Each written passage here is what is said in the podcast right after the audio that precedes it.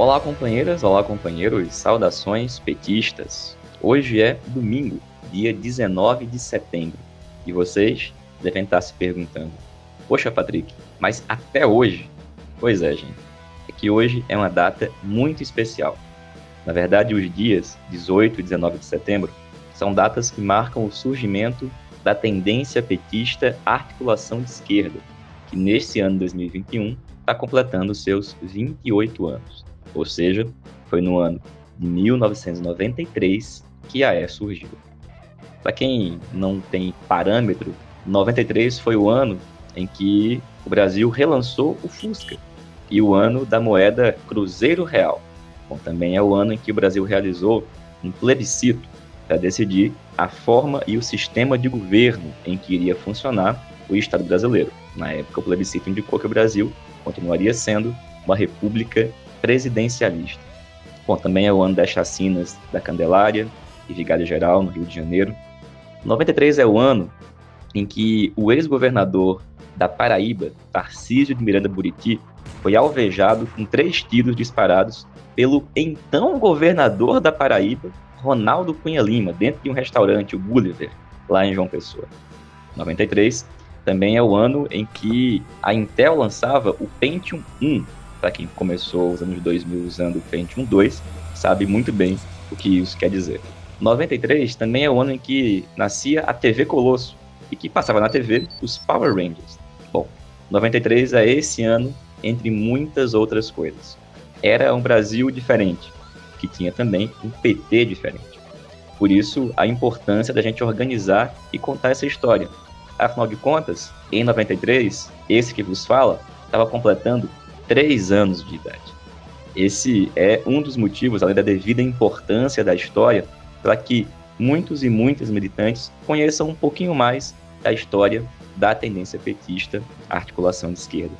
Se você é militante da E, do PT, se é de esquerda ou se apenas gosta ou tem curiosidade de saber como é que surgiu a tendência, quais os principais debates, as divergências, como é que estava o PT e o Brasil e o que aconteceu desde então, convidamos vocês a nos acompanharem nesta série ao longo das próximas semanas.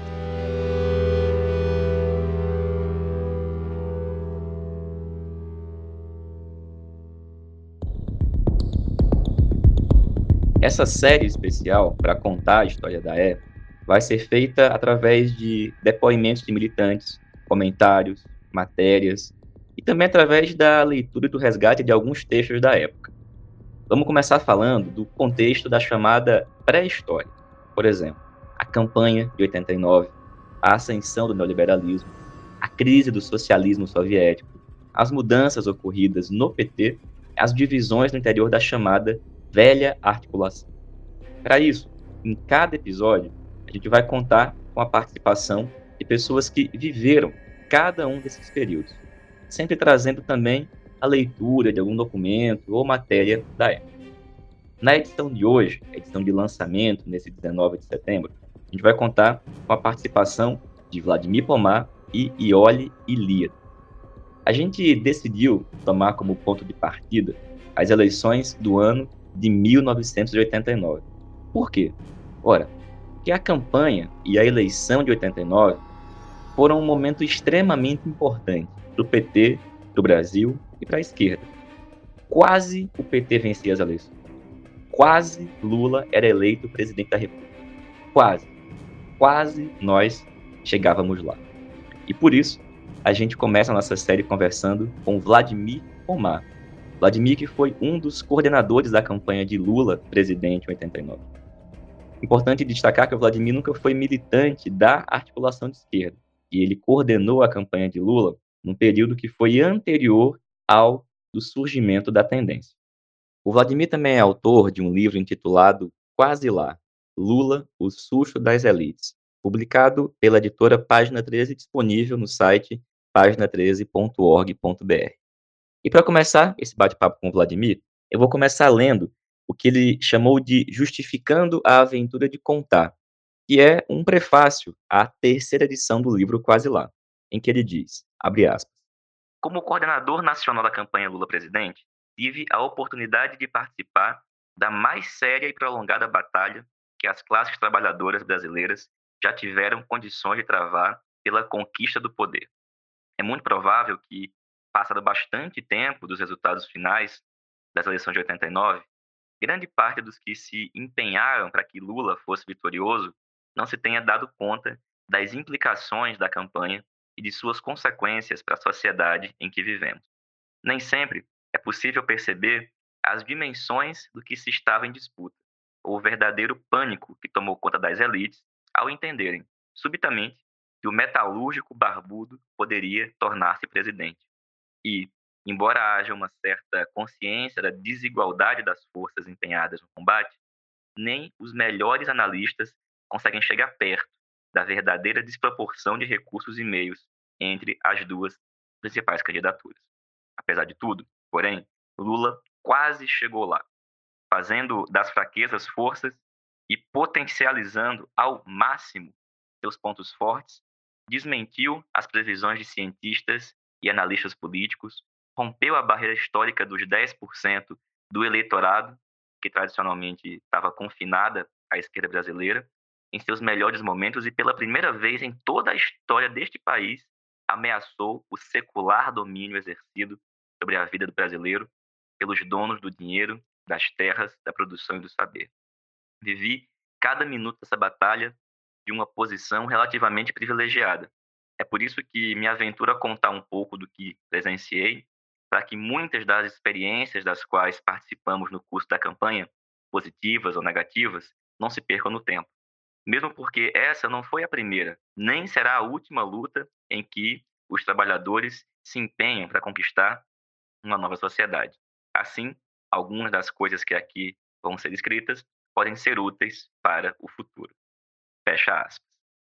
Vladimir, primeiro, muito obrigado por ter conversado com a gente para essa edição especial do podcast, em homenagem aos 28 anos de história da articulação de esquerda.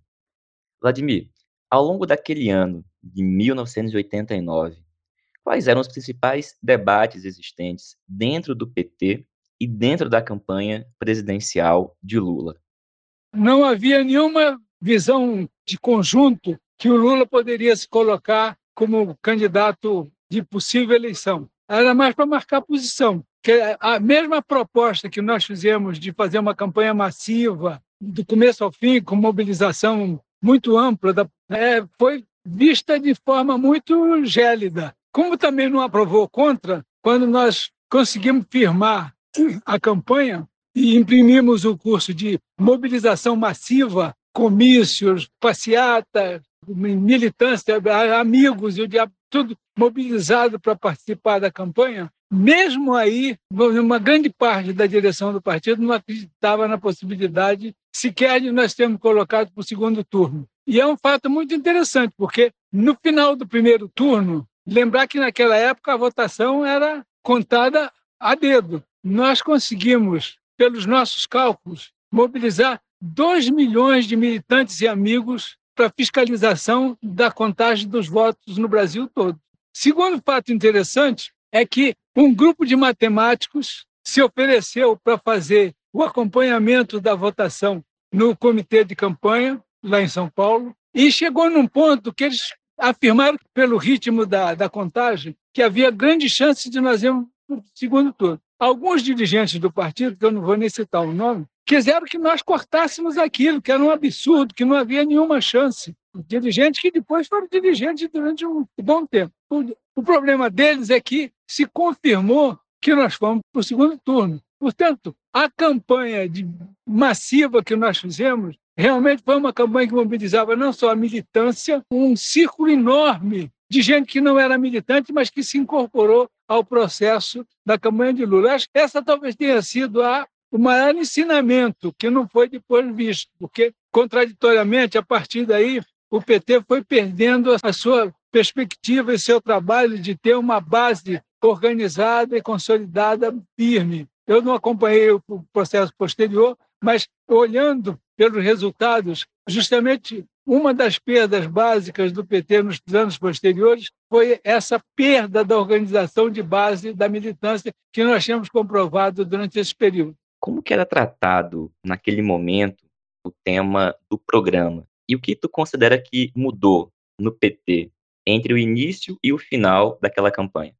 Eu diria que foi de A a Z. Se os problemas imediatos de vários lugares surgiram fortes durante os comícios, que é uma das coisas que nós frisamos muito e fizemos um esforço enorme, foi que o Lula visitasse o máximo de lugar possível no Brasil, desde pequenas comunidades, pequenas cidades até grandes cidades, e fizesse comício. O que, aliás, era uma concorrência direta, porque o Collor também fez isso. O Collor tinha a vantagem de ter helicóptero e poder. O Lula não tinha que ir de carro, ou de trem, ou de ônibus, mas, de qualquer modo, esse caráter massivo marcou muito a campanha, marcou muito. O que exigia também uma elevação do nível de organização da base do PT. Isso aconteceu durante a campanha.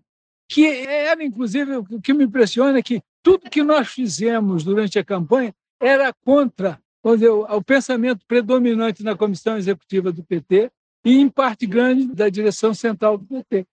Embora todo mundo ficasse quieto, achava que a gente estava fazendo besteira, mas ninguém tinha coragem de fazer uma crítica explícita. A não ser algumas pessoas que chegaram no negócio dos matemáticos e quase brigam com os matemáticos. Eu tive que expulsar do comitê para evitar um negócio desse tipo, um absurdo total. Então, o grande problema é que esse saldo da campanha não foi consolidado nos anos posteriores. Eu já me dei conta disso não só durante toda a campanha, mas no, na parte final da campanha eu vi que isso tinha virado um problema na cabeça de, de muita gente e de tratar todos os problemas. Nós tratamos não só os problemas de ordem local, como os problemas de ordem regional, como os problemas de ordem nacional, fazendo a combinação necessária. É lógico que a gente cometeu erro nesse processo, mas, em termos gerais, foi um avanço substancial. Vladimir, uma última questão. Daqueles acontecimentos, daqueles debates, o que tu acha que contribuiu para que a maioria do PT chegasse nos anos 90 e fosse levando o partido de uma posição anticapitalista para uma posição anti-neoliberal?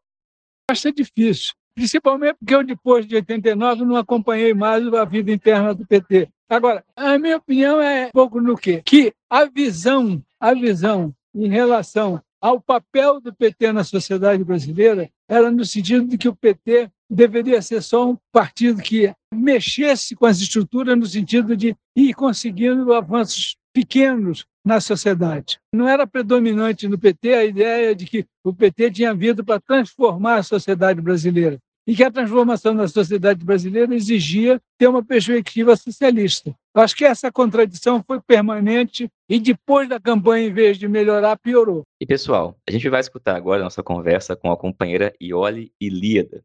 A Iole é militante do PT, foi militante da articulação de esquerda, ela foi da executiva nacional do PT, sendo secretária de Relações Internacionais do partido, e também foi vice-presidenta da Fundação Perseu Abramo. Mas e já falando aqui contigo, é melhor que você comece se apresentando, respondendo uma questão que é o seguinte: aonde é que estava a Ioli? Quem que era a Ioli ali no começo dos anos 90, final dos anos 80, começo dos anos 90? Porque a gente quer discutir aqui justamente sobre o que significou aquele período em particular o governo Fernando Collor e o surgimento ou fortalecimento do neoliberalismo aqui no Brasil. Olá aos ouvintes aqui do podcast, apresentado pelo meu grande amigo e companheiro Patrick Araújo, a quem eu agradeço o convite para estar aqui conversando com vocês. Bom, eu começaria respondendo essa pergunta dizendo que eu sou uma pré-histórica, porque justamente nesse período eu já estava formada sou geógrafa, né? Tenho agora doutorado em geografia. Na época já estava no mestrado da geografia da USP, mas militava mesmo nos bancários. Eu era funcionária do Banespa, Banco do Estado de São Paulo, conhecido por uma por ter militância muito importante, muito aguerrida, e nós na condição de militantes sindicais também participamos ativamente de todo o processo. Importante dizer, né, que a eleição do Collor marca é exatamente o momento em que nós quase chegamos lá, marca o quase lá do Lula. Então, na verdade, nós vínhamos da participação bastante ativa, né? já estavam partidos trabalhadores, evidentemente, bastante ativa da eleição do Lula, a derrota e, posteriormente, todo o processo que culmina no impeachment do Collor. Então, essa era eu na época, hoje eu sou um fruto daquilo, quer dizer, eu continuo no PT, já disse que sou doutora em Geografia Humana, professora universitária, e sou Atualmente sou membro do Conselho Curador da Fundação Perseu Abramo. Legal, Ioli, muito bom. Olha só, a gente quer discutir sobre o que significou o governo do Fernando Collor e o neoliberalismo aqui no Brasil. Nós ouvimos o Vladimir falar em relação à campanha e à eleição de 89, e após o seu desfecho, nós temos o início da aplicação do programa neoliberal por meio do governo Collor. E a gente queria discutir, porque é um período histórico em que nós, por exemplo, tivemos ali a queda do Muro de Berlim, um processo de hegemonia do capitalismo como nunca antes. E a gente queria saber, na tua opinião, que acompanhou, que estava lá, como é que estava né, o Brasil e o PT naquele momento? Então, é interessante porque, primeiro, repisar o que foi esse momento para nós, né, esse momento da nossa história. Eu sempre costumo dizer que o Quase Lá, e aqui eu estou utilizando o título do livro, o título muito perspicaz, né, do livro do Vladimir Pomar, o quase lá, ele é, digamos assim, uma prova de dialética existe, ou seja, de que uma coisa pode ser uma coisa e ao mesmo tempo ser o contrário. Porque ele vai marcar a consolidação do PT como partido hegemônico da esquerda brasileira. E não só isso, vai ser, a partir daí, a esquerda vai se tornar um polo com capacidade efetiva de disputar os governos nacionais do país. Até então, a esquerda só tinha participado como, como coadjuvante. Então veja o quanto aquele quase lá foi importante, mas contraditoriamente, ele não foi uma vitória, ele foi uma quase vitória. Uma quase vitória é uma derrota. E foi essa derrota que possibilitou que o projeto neoliberal finalmente, inclusive tardiamente, penetrasse no Brasil. Basta lembrar que na década de 80 nós estávamos numa espécie de contramão dessa história. Enquanto o neoliberalismo estava sendo implementado no mundo todo, no Brasil, os anos 80 foram anos de ascensão das lutas sociais, anos de organização da esquerda, inclusive de fundação do PT, da CUT, do MST, etc. Mas o quase lá acaba com este período de alguma forma e finalmente permite que o neoliberalismo entre, penetre, seja implantado no Brasil. O que isso produz de debates no PT? Também contraditoriamente, a primeira coisa é que Durante a campanha de 89, se a gente lembrar, 89 coincide com queda do muro de Berlim, com o começo do fim da, da experiência soviética. E esse processo vai ser instrumentalizado pela direita, e principalmente pela candidatura do, do próprio Collor no segundo turno, contra o PT. Então se dizia que o PT não podia assumir o governo porque ele ia implantar aqui uma ditadura comunista soviética, algo que estava sendo repudiado já no, no mundo todo. E quando o PT perde, esse debate eh, vai aparecer no interior do PT nos seguintes termos. Quer dizer, este debate sobre o fim da experiência soviética, somado ao fato de que havíamos perdido a eleição, e muitos acreditavam isso, dessa ideia de que nós estávamos muito identificados com esse comunismo.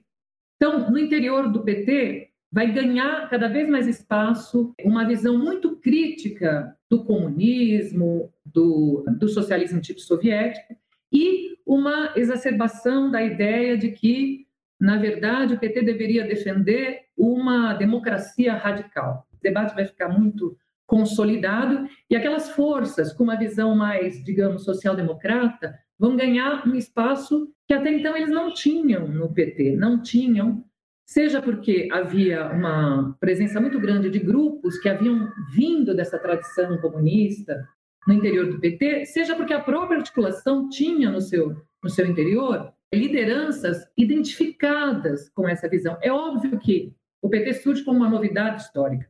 O PT não surge para ser a mesma coisa que os antigos partidos comunistas, mas, evidentemente, o PT conservava muitos dos traços dessa visão da luta de classes, dessa visão, e isso será atravessado, de um lado, pela crise, própria crise do, do socialismo soviético, e do outro, pelo debate que houve durante a campanha e que acabou, apesar de ter sido um sucesso, que nós quase chegamos lá, né? É importante lembrar que o Lula obteve 47% dos votos válidos, né? Foi uma derrota por, por muito pouco, mas isso permitiu também, de alguma maneira, que o neoliberalismo penetrasse no país e, ao mesmo tempo, que no PT este debate sobre os problemas do comunismo, pelo menos sobre o fato de que o PT deveria radicalizar sua ruptura com este comunismo e até rever alguns dos seus conceitos mais próximos de uma visão socialista, esse debate vai se instalar, a meu ver, infelizmente, de uma forma meio torta, no interior do Partido dos Trabalhadores. E olha, a gente falando com o Vladimir, perguntamos o que, que ele achava que contribuiu para que a maioria do PT chegasse nos anos 90 e fosse levando o partido de uma posição anticapitalista para uma posição antineoliberal. Mas eu te pergunto, nesse sentido que tu acabou de falar, como que era a discussão dentro do PT? Já foi nesse período em que começaram a surgir debates sobre a mudança no programa do partido e de uma postura anticapitalista para uma postura antineoliberal? E além disso, olha assim, nesse tempo, eram esses os termos utilizados? É, já era mesmo neoliberalismo ou tinha alguma outra expressão ou em torno de que se expressava essa disputa dentro do partido? Não, esse vai ser um processo mais longo. Até é importante pensar que o próprio termo neoliberal ele vai sendo consolidado aos poucos. Na verdade, nessa época se chamava isso, bom, muito vagamente, a globalização, a nova política, o consenso de Washington, que na verdade refere-se a uma reunião realizada também em 89, mas o termo mesmo em si ele vai se consolidando depois. Isso também é importante porque senão a gente vai cometer um, um anacronismo. Mas o debate naquele momento era é, principalmente sobre a exacerbação do fato de o PT, para se defender das acusações de que ele pretendia implantar alguma espécie de ditadura, que ele deveria abraçar a ideia da democracia radicalmente. E então, muitos dos intelectuais, esse debate é muito interessante de acompanhar, mas muitos intelectuais no PT vai trazer estas ideias, vai trazer intelectuais como é, Bobbio, Ana Arendt, até Habermas, um pouco menos, mas e mesmo Gramsci, mas uma leitura de Gramsci, que era aquela leitura do Carlos Nelson Coutinho, que inclusive escreveu o livro A Democracia como Valor Universal, e esta ideia de democracia vai ser um pouco o eixo condutor desse debate, desta contraposição a uma visão, uma visão mais vinculada ao comunismo, tipo soviético. Então, se falava em socialismo, tanto é é nesse período que vai se formular a concepção do socialismo petista. Mas o socialismo petista, formulado nesta época, ele, tanto no sétimo encontro quanto no primeiro congresso, ele vai muito mais, até por conta desse, deste debate, veja, ele era um debate, então havia as duas posições. Muito por conta desse debate, ele vai mais demarcar sua posição contra, assim, o nosso socialismo não é o socialismo soviético e não é a social-democracia. Ele consegue dizer o que ele não é, mas ele tem muita dificuldade em dizer o que ele é, exceto que ele seria radicalmente democrático. Aí falando mais do PT, né? A gente pode é, entrar um pouco também no que, no que estava acontecendo no país nesse momento, com esse processo de implantação do neoliberalismo. Agora, olha, falando sobre neoliberalismo e governo Fernando Collor, quais foram as medidas mais concretas que a gente pode identificar na implantação desse programa neoliberal a partir do governo federal, conduzido pelo Collor. Quais as principais implicações naquele momento na vida da classe trabalhadora aqui no Brasil? Isso é muito interessante, porque, como eu já disse, o quase lá de 89 vai possibilitar, de fato, que o neoliberalismo comece a ser implantado no país. Mas, inicialmente, isso não foi fácil. Note que o Collor, já no segundo dia antes disso, né, para contextualizar, nós vivíamos, embora nós vivêssemos esse período de uma ascensão política importante, uma ascensão social e política das classes trabalhadoras importante, do ponto de vista econômico, nós atravessávamos os mesmos problemas vividos por toda a América Latina, que decorriam da crise do capitalismo que vinha lá da, da década de 70, né? E que basicamente significavam recessão, a dívida, a crise da dívida, a dívida pública altíssima e talvez o problema mais visível era a hiperinflação. Então, no segundo dia que o Collor assume, ele já vai anunciar um plano novo, que era o plano, justamente chamava Plano Brasil Novo, embora tenha ficado uh, conhecido na história como Plano Collor 1. Este plano, além de anunciar medidas de estabilização da inflação, já adotava políticas claramente de inspiração neoliberal. Por exemplo, um programa de abertura total para o mercado externo, ficou famosa a afirmação do Collor de que nossos carros eram carroças e que, por isso, para incentivar a concorrência, precisaria abrir para o mercado exterior.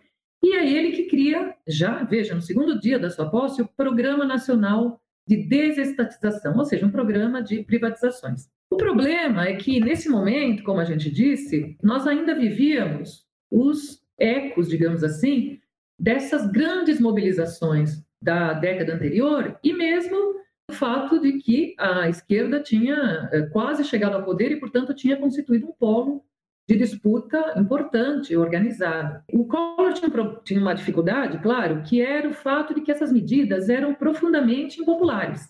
Você tinha aumento de imposto, aumento de tarifas públicas, ele propunha enxugamento do Estado, isso representaria a demissão dos funcionários públicos. Mas a pior delas era um grande confisco, que ficou conhecido como confisco das poupanças, mas na verdade era um confisco da poupança de grandes investimentos, né? na época se investia no overnight, justamente por conta da, da inflação, e até das contas correntes. A ideia era confiscar todos os depósitos que excedessem na época 50 mil cruzados novos, que foi a moeda que ele instituiu. E veja, quando a gente fala em confisco da poupança, a gente está falando em confisco daquele dinheiro que as camadas mais baixas guardaram com muita dificuldade. Então, você pode imaginar o quanto isso, de saída, tornou o Collor alguém impopular. Importante dizer também que a ideia, evidentemente, era tirar dinheiro de circulação, né, desmonetizar, como dizem os economistas, para conter a hiperinflação. Ela foi contida por pouco tempo.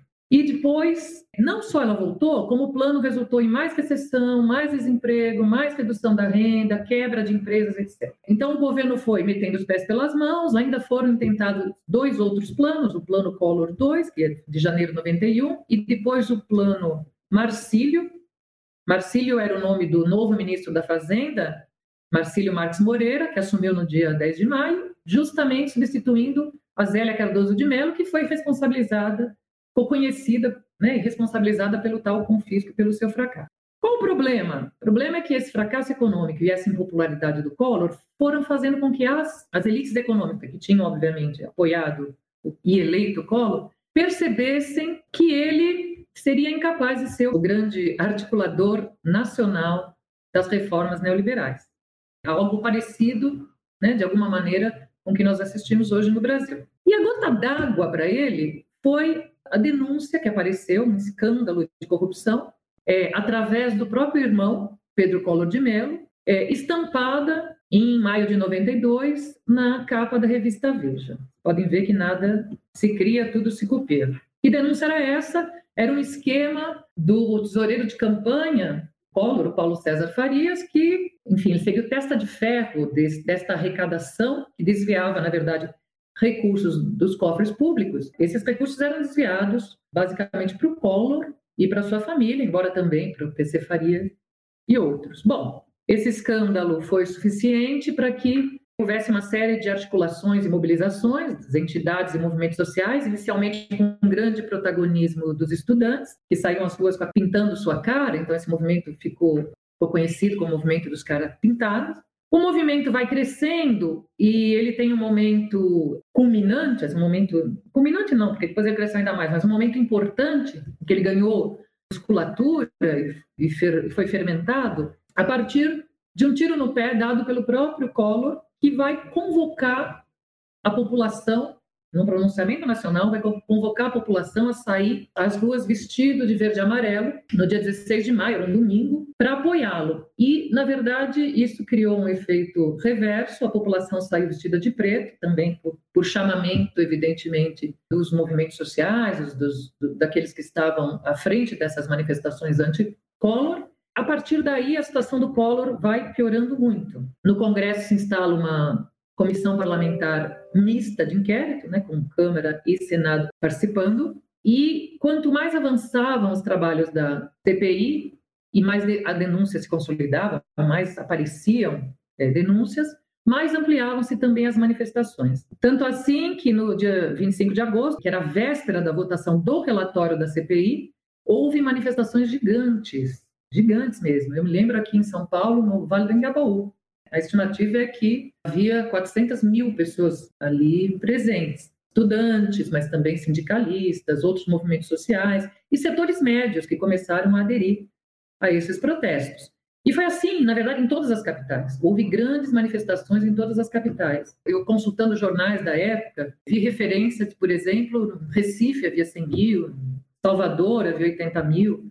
Claro que os números são estimativas, mas eles demonstram a ordem de grandeza dessas manifestações. No próprio dia da votação do, do relatório, havia cerca também de 60 mil pessoas em Brasília, e o relatório foi aprovado por 16 votos a favor e 5 contra. Veja que até então não se sabia como é que seria a correlação de forças no Congresso, porque o Collor foi eleito com maioria no Congresso. Ali ficou claro que ele havia perdido esse apoio. O impeachment era uma questão de dias, realmente foi aberto logo. O presidente da Câmara era o Ibsen Pinheiro, do PMDB do Rio Grande do Sul, e abriu impeachment. O impeachment, no dia 29 de setembro, foi aprovado, na, né, na verdade, a autorização para o impeachment na Câmara foi aprovada por 441 votos a favor contra 33 contra, para vocês terem uma ideia de como estava a correlação de força. E logo depois o processo foi instaurado no Congresso, o Collor já foi afastado, provisoriamente assumiu o seu vice, que era o Itamar Franco, e em 29 de 12, o Collor vai renunciar, 29 de 12 de 92, o Collor vai renunciar para tentar evitar perder os direitos e vai assumir o vice-presidente Itamar Franco. Eu acho importante a gente falar um pouco sobre o governo Itamar Franco, porque no frigir dos ovos, para usar uma expressão pré-histórica também, no frigir dos ovos, será ele que terá efetivamente sucesso para implantar o projeto neoliberal no, no Brasil. Isso se deu a partir do sucesso de um plano econômico, quer dizer, após o fracasso de todos aqueles outros que começaram lá atrás, os planos do Sarney, vindo até os planos do Collor, finalmente um plano que pareceu dar certo, que era o plano real. O, o que era o plano real? Bom, o plano real, importante dizer, né? Ele era um plano elaborado por economistas como Pércio Arida, André Lara Rezende e outros, que tinha como objetivo, primeiro, controlar a hiperinflação. Para vocês terem uma ideia, essa inflação estava na casa dos 40% ao mês. E ele foi bem sucedido porque ele usou um artifício bastante interessante. A economia brasileira na época era totalmente indexada. Vocês imaginam, com 40% de inflação ao mês, se não houvesse algum nível de indexação nos salários, nas tarifas, nos preços, é, é impossível sobreviver. Então, e como a economia estava muito indexada, quase tudo estava indexado, o que eles fizeram foi usar um artifício que era, em vez de os preços aumentarem, os salários aumentarem diariamente, tudo isso foi fixado numa unidade real de valor, numa coisa chamada URV, Unidade Real de Valor. Então, as coisas eram fixas, elas valiam X unidades reais de valor. O salário era pago por X unidades reais de valor. E o que mudava diariamente, era diário, era o valor desta unidade real de valor. Só que você ia nesse processo se acostumando, né? A pagar o açúcar, seis unidades reais de valor, a receber no final do mês 3 mil unidades reais de valor. Até que um belo dia se extinguiu a unidade real de valor e passou-se a chamá-la de real, e ela não variava mais diariamente. Então, isso possibilitou que psicologicamente as pessoas já estivessem acostumadas a pagar o açúcar 3, sei lá, 3 unidades reais de valor e passassem a pagá-la 3 reais. Bom, só que isso era a face aparente do plano.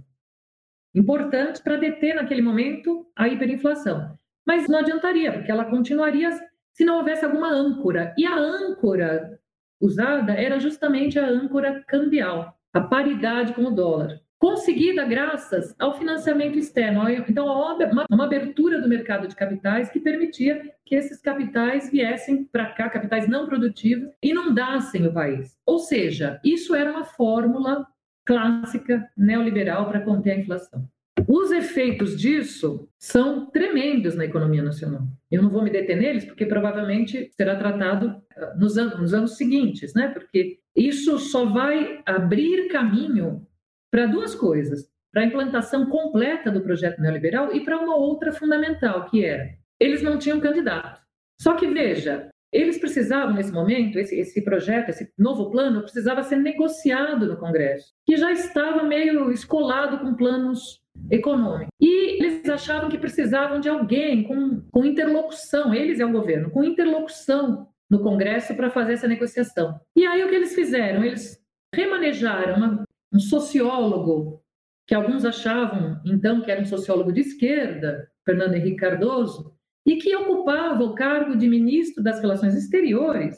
Eles remanejaram o FHC para o Ministério da Fazenda, mesmo sem ele ser economista, e, e obviamente ele também não foi um dos responsáveis pela elaboração do Plano Real, mas ele foi o, o responsável por negociar este plano no Congresso. Então, ele se tornou o porta-voz do plano. Acontece que, quando este plano obteve relativo êxito, principalmente em conter a hiperinflação, isso teve impacto na vida das pessoas imediata, principalmente das camadas mais pobres.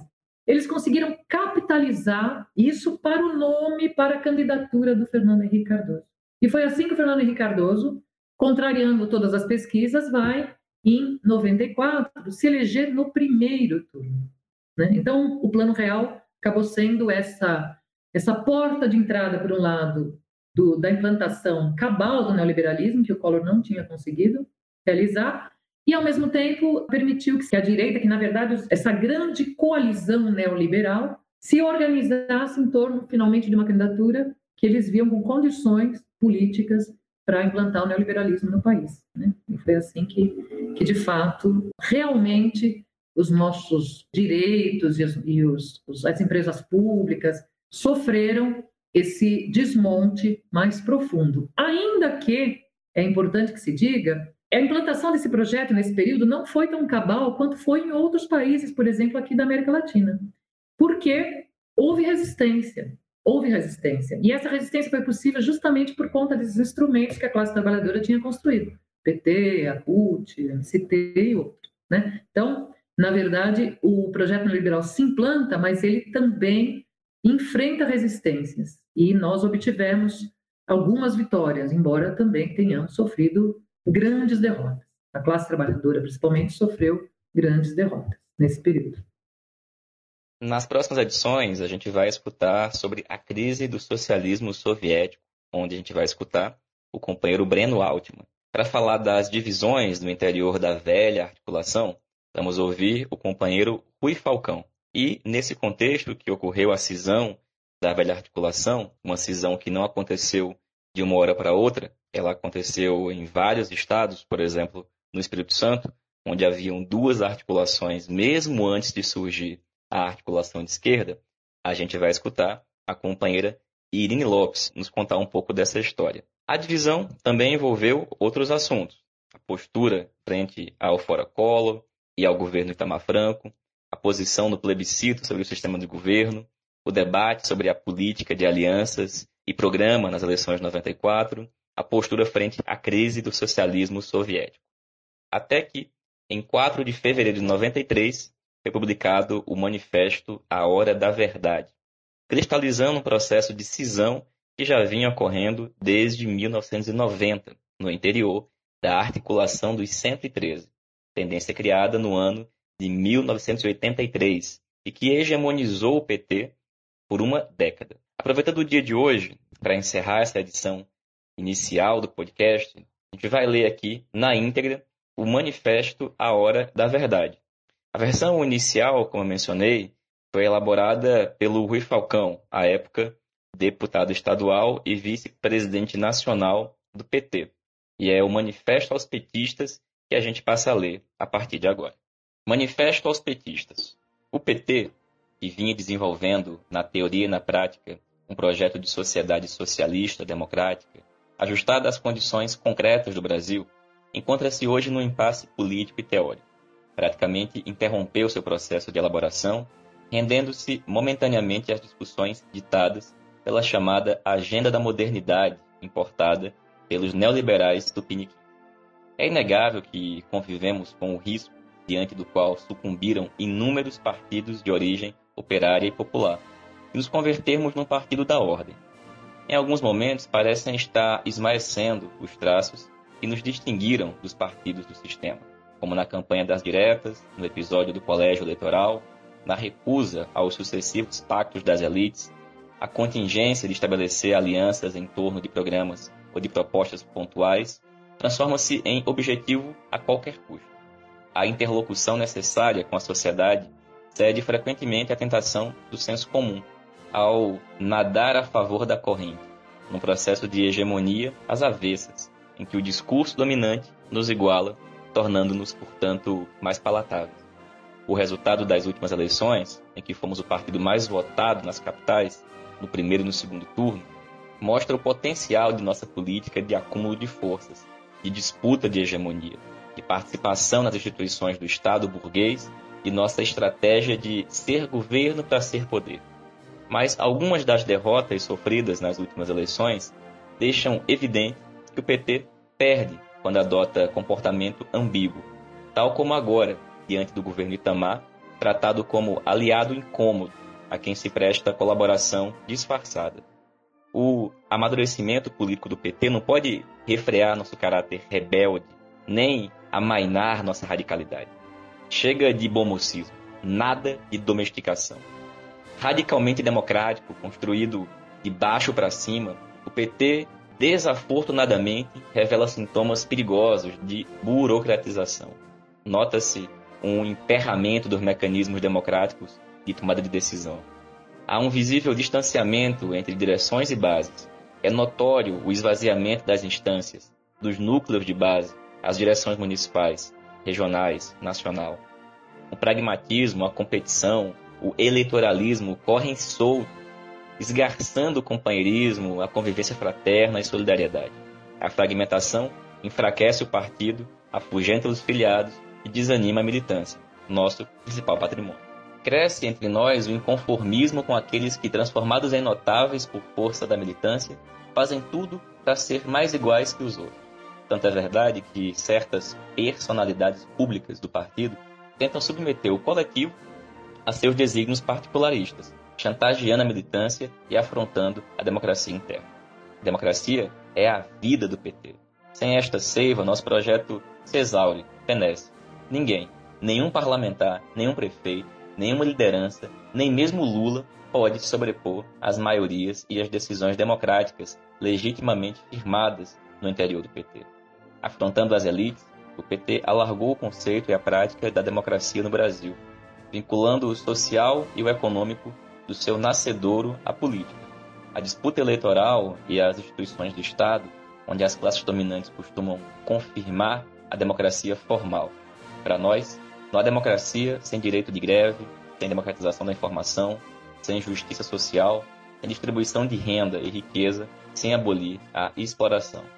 Agora, porém, impactados pela velocidade dos acontecimentos no leste europeu e pela desenvoltura das iniciativas do bloco capitalista, concentramos-nos na disputa institucional de forma quase explosiva, como se a realização necessária de reformas político-eleitorais fosse uma espécie de antessala ou pré-condição para avançarmos na direção de transformações estruturais na sociedade brasileira. Sem luta social, sem participação popular, sem mobilização dos trabalhadores, que educa, politiza e democratiza, não extravasaremos os limites atuais, que contestam a miséria, a fome, a concentração de rendas, terras, riquezas, poder, as injustiças e a desagregação social. Historicamente, violentas e excludentes, as classes dominantes brasileiras resistem secularmente a transformações estruturais. As mudanças que se impuseram foram conquistadas a ferro e fogo, frequentemente após as elites terem infligido derrotas aos de baixo. Veja-se o exemplo da abolição da escravatura e das leis trabalhistas de Getúlio, para ficar em apenas dois casos.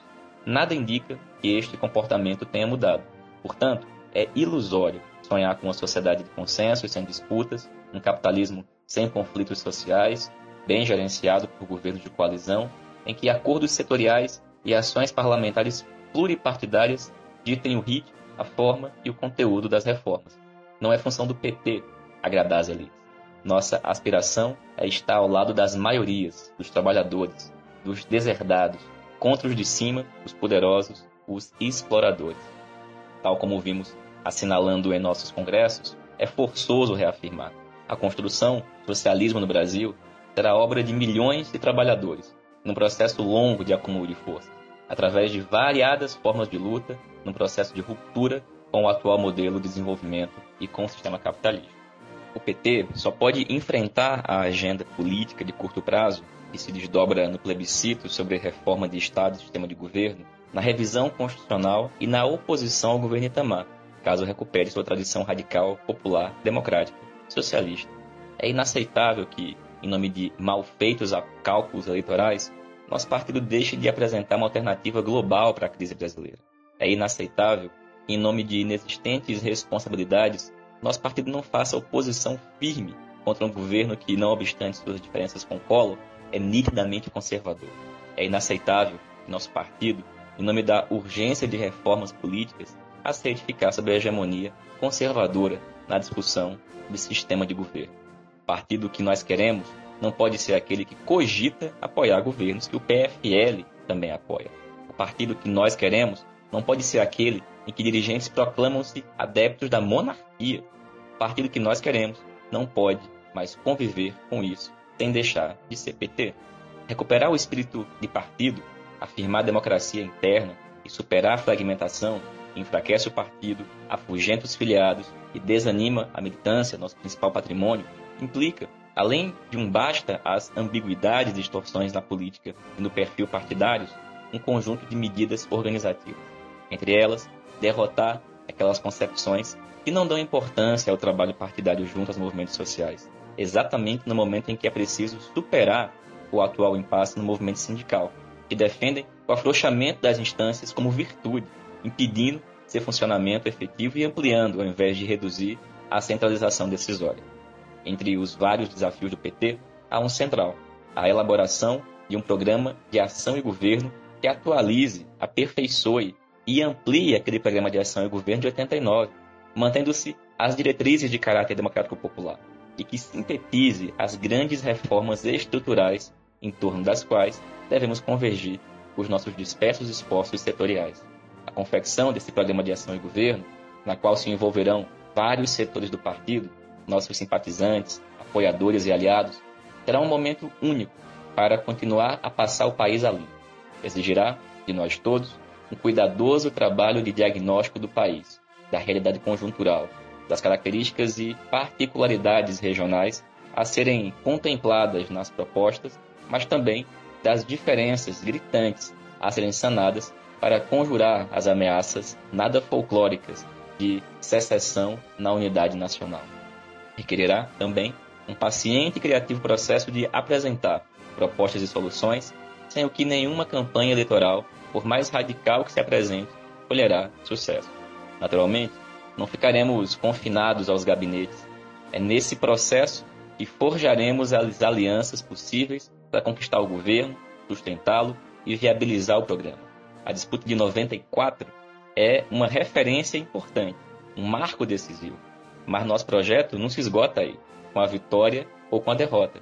É preciso, desde já, no debate democrático, sem sectarismo, rotulações ou preconceitos, reabrir os caminhos para concretizar nosso sonho, mais vivo do que nunca, de uma sociedade justa, fraterna, solidária, sem repressão nem exploração, a utopia do socialismo democrático.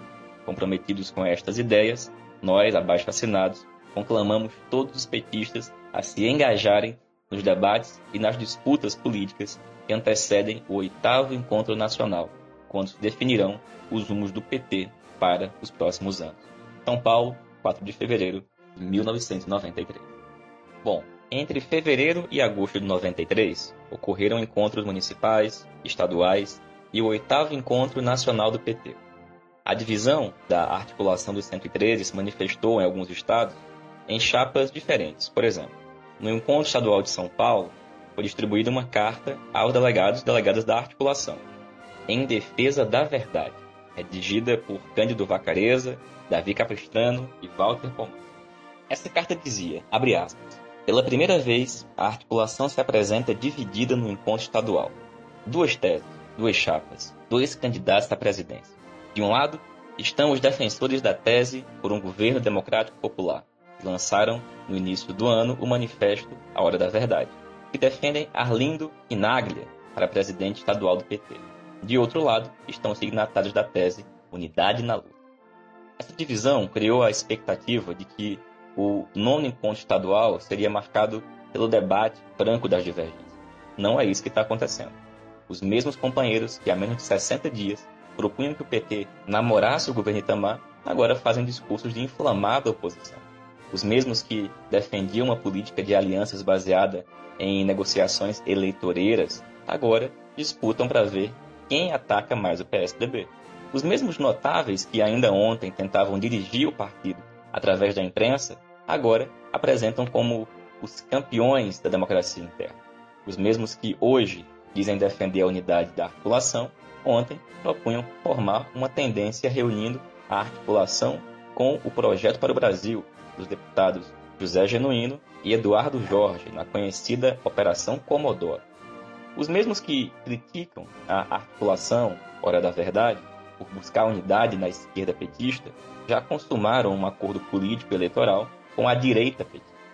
Acobertam aqueles que defendiam a ida do partido para o governo Itamar, absorvem os que propunham aproximar nosso partido do governo Fleury, protegem aqueles que chamaram a militância de burra por ter optado maciçamente pelo presidencialismo, defendem aqueles que querem levar o PT para a social-democracia.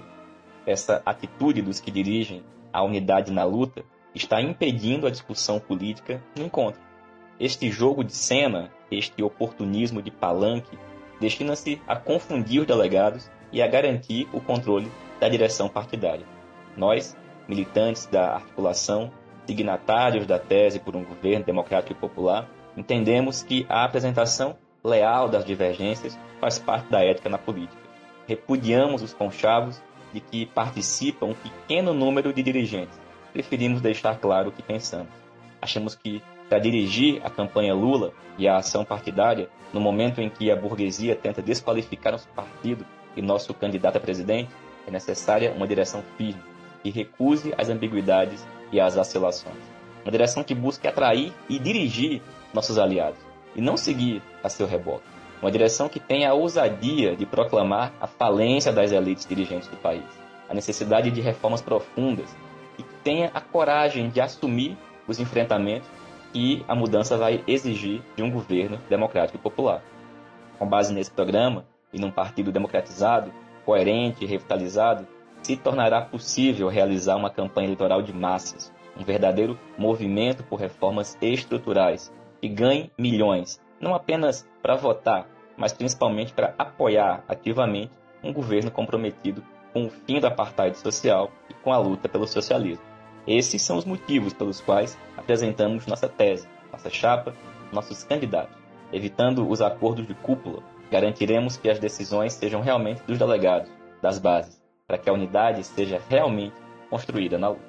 Fecha Pois bem, e no oitavo encontro, a divisão se consolidou, com os signatários do Manifesto Hora da Verdade compondo uma chapa com outros setores da esquerda, intitulada Opção de Esquerda. Essa chapa obteve 36,48% dos votos. Outra chapa, denominada Na Luta PT, obteve 19,11%. Somadas, as duas chapas elegem 56% do novo Diretório Nacional do Partido. A articulação de esquerda, que ainda não estava oficialmente criada, indica, salvo nosso engano, as seguintes pessoas para compor o Diretório Nacional.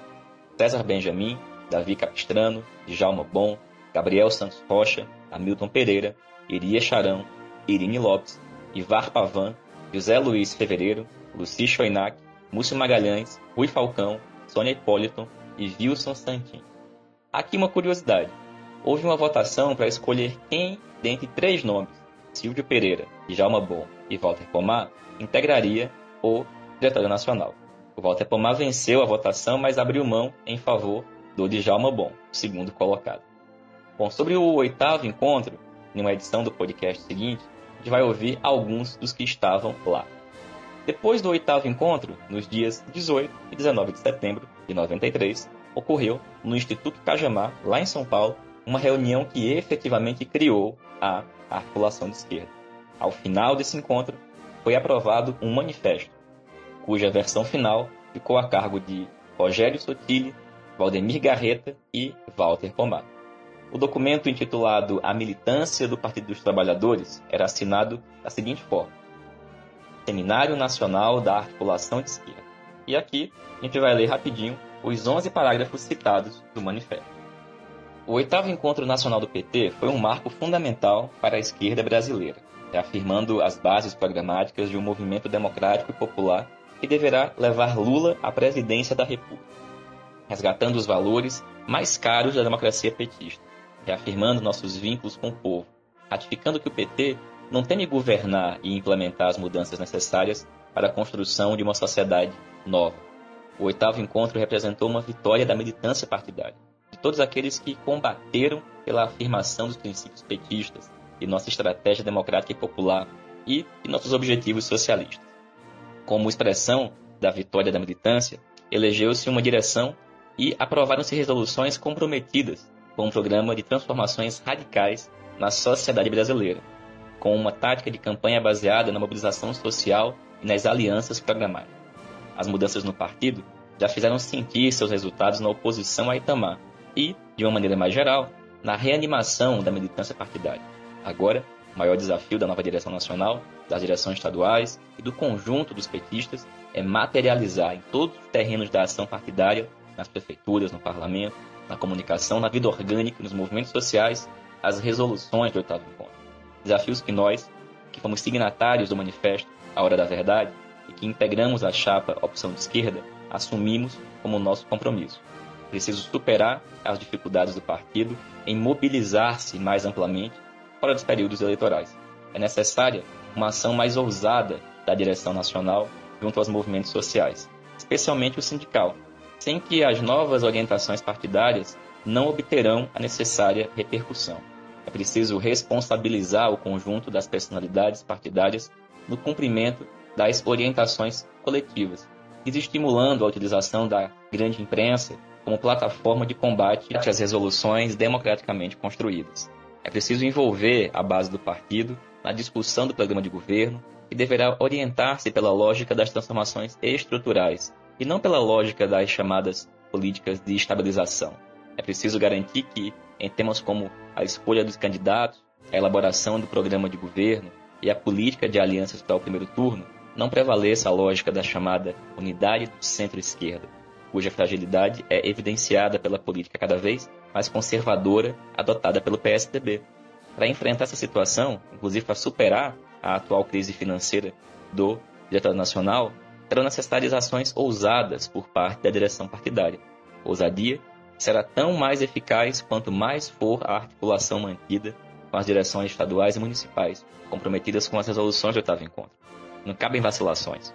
Ou o partido defende suas resoluções nos movimentos sociais e na luta institucional, nos debates programáticos do nono encontro, estimulando um movimento por reformas estruturais, garantindo a eleição de Lula presidente e o início das mudanças radicais na sociedade brasileira, ou voltarão a predominar na prática as concepções derrotadas no último encontro nacional.